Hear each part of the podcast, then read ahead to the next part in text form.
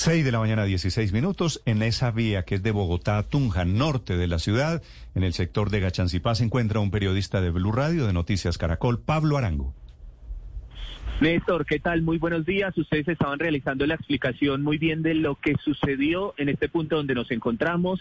Estamos en la zona exacta del accidente. Néstor, se unen dos cosas. La primera, el tema de que Egan Bernal iba en ese entrenamiento de fondo de velocidad, no necesariamente mirando hacia el frente, iba cortando el viento. Y lo segundo, ese bus que se detuvo precisamente a recoger esos pasajeros, él no ve precisamente el vehículo y es cuando se produce ese choque de frente que está produciendo toda esta situación.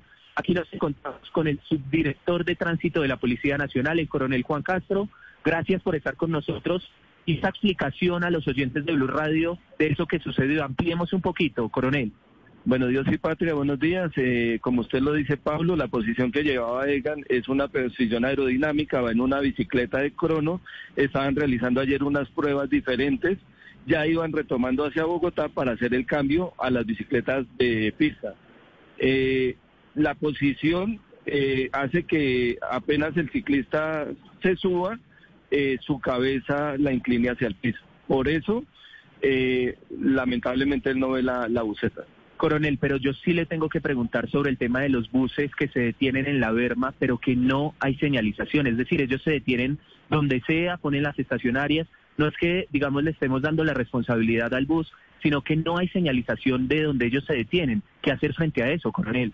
Bueno, el artículo 2 de la ley 769 eh, dice que las bermas son para usted poder eh, estacionarse tan, transitoriamente. Eh, estas se pueden utilizar para pausas activas, cuando usted se vare, usted puede dejar o recoger un, eh, un pasajero como ocurrió el día de ayer.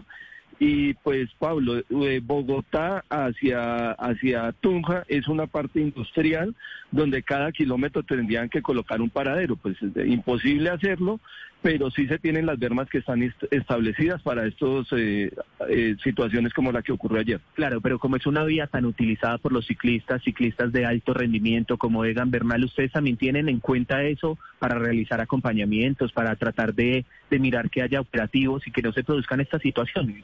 Sí, nosotros tomamos contacto con nuestros ciclistas profesionales para acompañarlos desde la Dirección de Tránsito y Transporte. Efectivamente, iban policías de nosotros con ellos.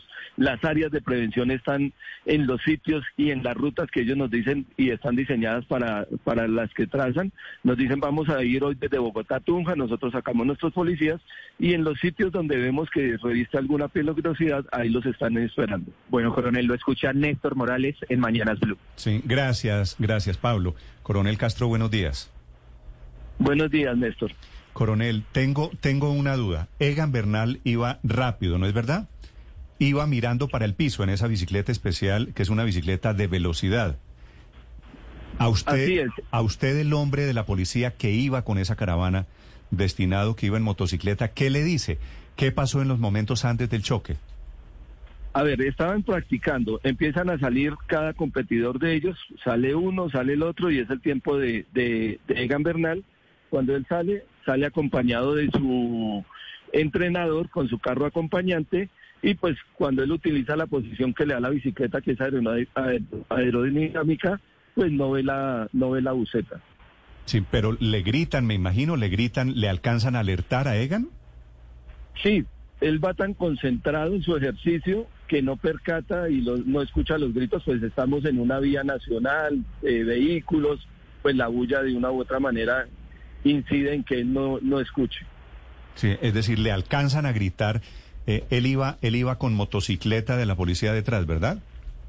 Sí, la moto de nosotros va atrás. Eh, en estos acompañamientos se habla con el director del equipo y nos da instrucciones para dónde quiere el acompañamiento pues, puede generar de una u otra manera un accidente si nosotros no hacemos eh, coordinadamente el ejercicio con ellos. ¿Él iba, él llevaba en ese momento audífonos, iba escuchando música? En eso sí no se lo puedo establecer porque no estaba en el lugar y pues eh, eso lo, lo, dirá el, el, informe final cuando nuestros peritos saquen el dictamen. Sí, ¿usted sabe a qué velocidad iba Egan, coronel? Bueno, es un ciclista profesional, es un plan es una bicicleta contrarreloj, promedio eh, entre 50 y 65 kilómetros más o menos en este, en este plan. Coronel, ¿todas las personas que protegían a Egan iban detrás de Egan? Sí, porque como se lo manifesté, iban realizando el, el, el movimiento de la contrarreloj, entonces iba saliendo uno por uno. En ese momento le tocaba a Egan y el grupo de lineos iba atrás. Ya había salido otro ciclista, era el turno de Egan Bernal. Sí, coronel, pero algo pasó, algo nos estamos perdiendo de la película porque un bus parqueado al frente, pues se ve, es decir, es posible que Egan tuviera la mirada al piso, pero la gente que iba con Egan, el policía que iba con Egan, ¿todos iban mirando para el piso?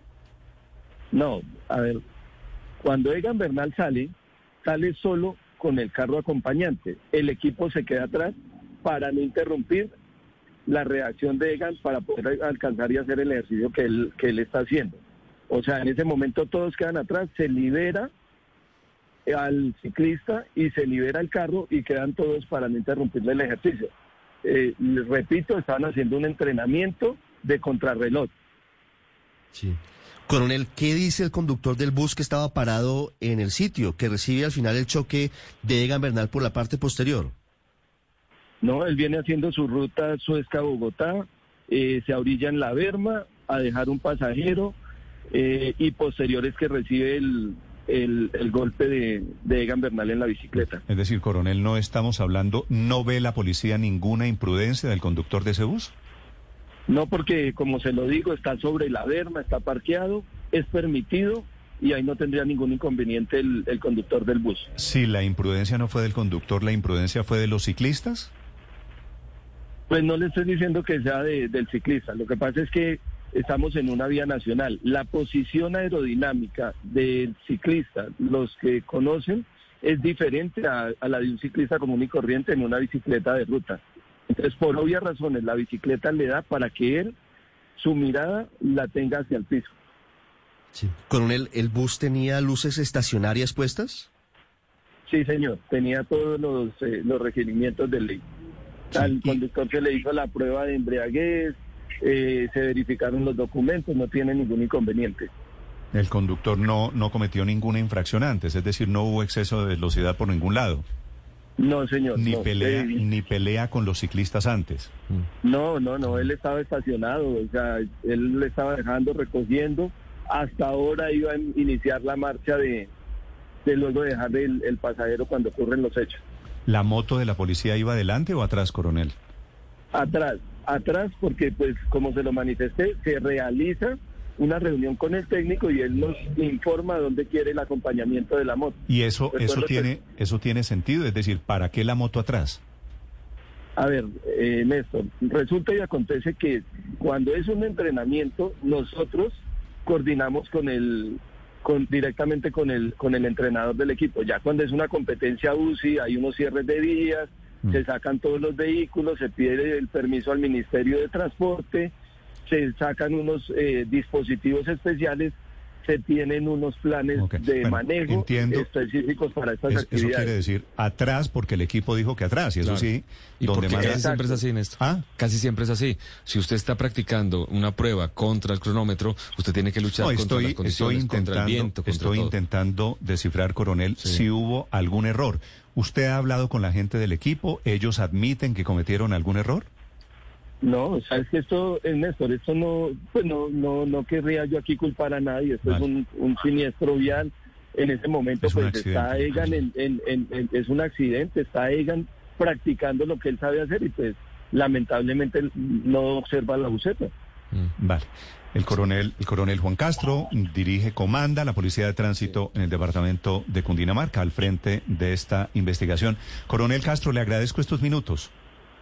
Gracias, Néstor. Desde el lugar, desde el mismo lugar en donde se produjo el accidente, ¿con quién iba Egan? Eh, Egan y el equipo de líneas estaba realizando un trabajo de crono, entonces individual. Cada uno de ellos iba pasando. Cuando dice, cuando el coronel dice salen, salen es que, se, va individual, se va adelanta. Entonces lo dejan ir adelante, atrás va el equipo porque esto es por turnos. Estaba Brando Rivera, que es colombiano, es un gran amigo también de Zipaquirá. Estaba Daniel Felipe Martínez, ¿se acuerda? El que le gritaba, vamos, vamos, Dani Martínez en el Giro de ah. Italia, esa imagen tan linda. Estaba Richard Carapaz, que es el ecuatoriano. Ecuatoriano campeón del Giro de Italia, de uno de los grandes ciclistas en el mundo. Estaba André Amador que es costarricense. Estaba Carlos Rodríguez Cano, que es español, al igual que Omar Freire.